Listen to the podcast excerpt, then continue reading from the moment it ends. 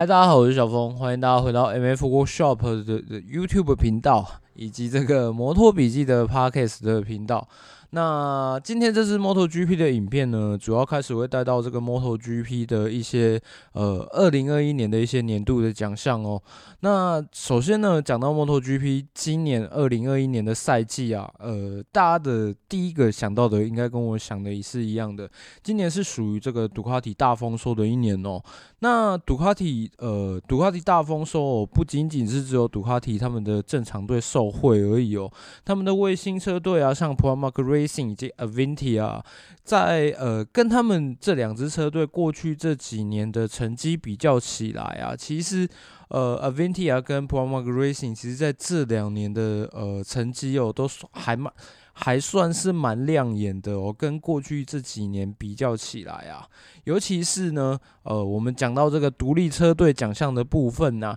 年度独立车队没有错，就是 Pramac Racing。那再来呢，这个年度独立车队车手的冠军的部分呢，就是 Pramac Racing 的。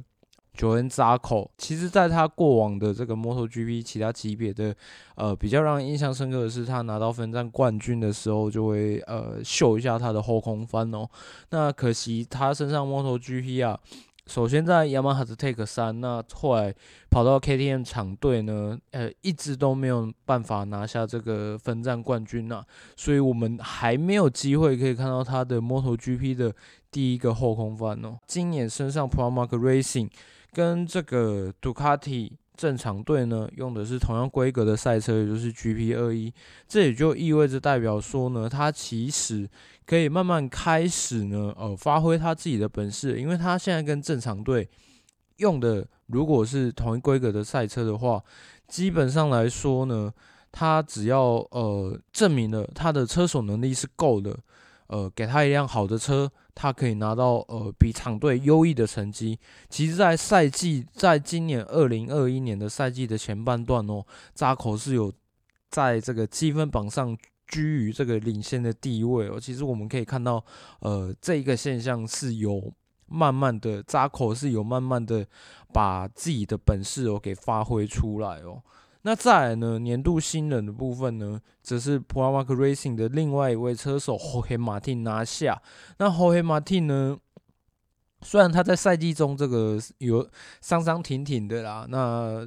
虽然是有受到这个伤势的影响呢，不过我认为啊，如果你们有把这整个赛季看完的话，我个人认为。大家应该很难不被他的表现给吸引到吧？好，Jorge Martin 原本是在 KTM 体系的嘛，那他呃被杜卡迪签下来之后，被安排马上就被安排到 Pramac Racing 的车队的这个车手的位置啊，也就代表着说，其实杜卡迪对 Jorge Martin 是寄予厚望，是非常看重他的。那他也呃为杜卡迪带来了他的天赋哦，发挥了他。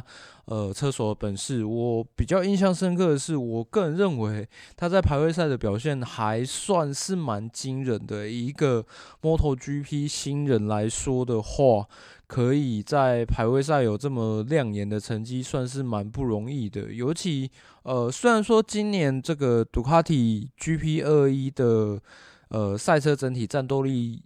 不是强而已哦，是非常可怕。呃，虽然说呃 GP 二一的战斗力已经有到一定的地步了，但是他在他有的时候在某一些赛道的排位赛里面，感觉上还是有一点绑手绑脚。不过霍黑马汀哦，他都可以呃为杜卡迪带来一定的排位赛的成绩哦，我觉得这个算是非常非常难得的事情。现在只要他在。多累积一些这个正赛的经验呢，呃，将来呢，其实这个我个人认为啦，这个以杜卡迪目前呃他们培养车手的这个车手农场的这些方式啊。我个人认为，Jorge Martin 啊，将来是非常有机会可以升上厂队的。讲到了卫星车队的奖项哦，不来谈一下这几年这个卫星车队的生态哦，好像有一点可惜啊。尤其是你如果是过去有在看 MotoGP，中断了一段时间，这几年又再回来看，你会发现好像呃，现在厂队对于卫星车队的态度哦，有一点点不太一样哦。这个 Dona 在呃，他们为了推广 MotoGP 的赛事，为了可以吸引更多的车队来参加这个赛事，然后又不会花太多的钱哦。其中最最最影响最大的，我个人认为是这个电控的统规化，然后再来呢，再加上因为他们把轮胎都统一换成米其林的关系嘛，那各大厂为了要呃收集一些数据。能让他们的呃工厂赛车搭配上呃这个统规的电控啊，以及呃米其林的轮胎啊，可以发挥他们最大的效益。各大厂的厂队基本上都是呃至少会有一组，或是呃卫星车队的其中一台车会跟这个厂队是同样规格的。目的呢，就是可以让他们可以快速的收集数据。今年的这个 Petronas 雅马哈，就是雅马哈的卫星车队国油来说的话呢，Rossi 其实他拿的 M1 跟这个厂队的 M1 哦是同一个规格的版本哦。那 Morbidelli 呢，反而是拿到比较旧的版本哦，所以呃赛季中才会有那种新闻，就是 Rossi 他认为 Morbidelli 他值得去拿跟这个厂柜同跟。厂队同样规格的 M1 这个新闻出现哦。那如果说跳脱出这个官方帮的官方颁的这个独立车队的奖项来讲的话，如果要我选一个今年最让人失望的独立车队的话，我现在在看这个，我眼前有这个 MotoGP 他们官方的这个车队的列表哦，嗯。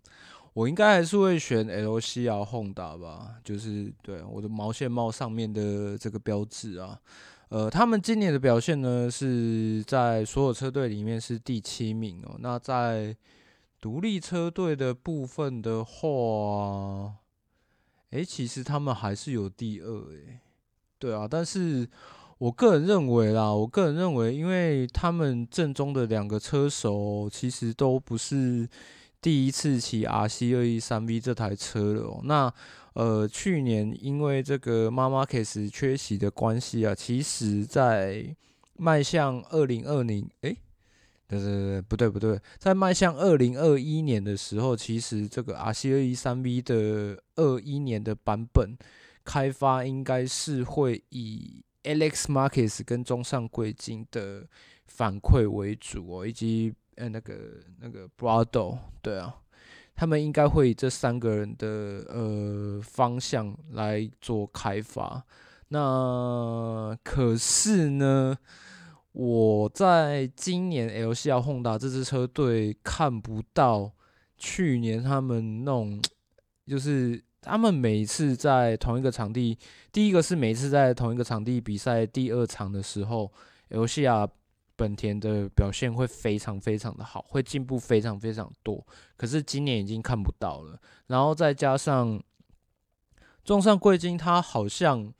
呃，我不知道到底是他心理的因素，还是 HRC 真的。因为我另外一个猜想是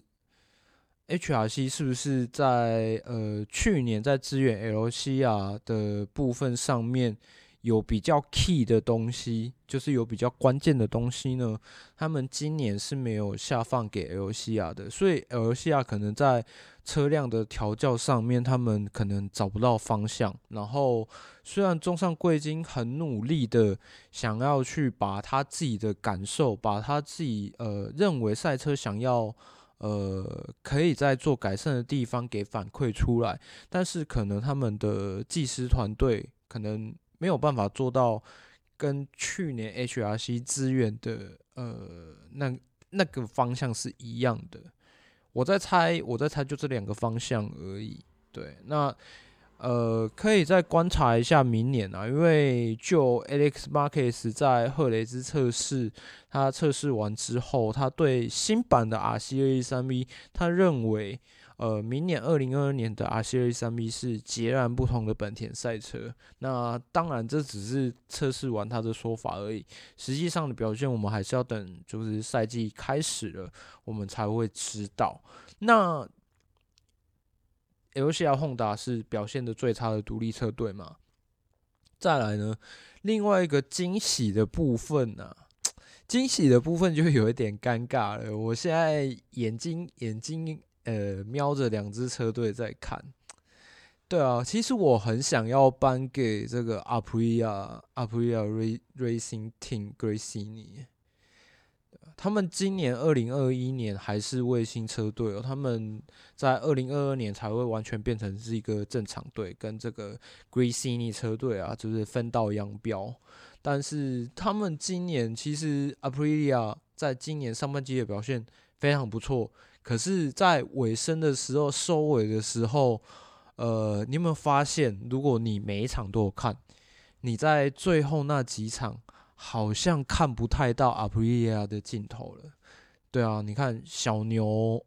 小牛有几场有啦，因为他有几场好像是呃有在前十名完赛的样子，这个要查一下才会知道。反正我有印象有这件事情。那再来另外一支就是 Avintia 车队，那 Avintia 车队为什么为什么到最哎在赛季末积分？可以突然反超呢，就是因为把逊尼尼突然大回神的关系，而且他驾驶的还是这个 G P 一九也就是比较旧的杜卡迪，被这个 Dovizioso 嫌弃到不行的那一台杜卡迪。把逊尼尼呢，在赛季末优异的表现哦，让这个 Avintia 车队啊，现在呃在赛季终了的时候呢，是全部车队排行榜是第八名。那其实他在独立车队的排行呢，其实仅次于 LCL Honda 而已。也就是如果以独立车队来算的话，应该算是第三名。呃，没错，是第三名。所以这。呃，Avintia 就是连续两个赛季啊，都不断的有车手在帮他们写历史哦。像二零二零年的话，就是 j o h a n Zarco 一直在帮他们刷新各种不同的历史。那今年二零二一年的话，就是 Bastianini，尤其呢，他在他是驾驶着 GP19，就是比较旧版的赛车哦，还可以拿下这么让人惊艳的成绩，又是在他的新秀年啊。所以我认为今年呃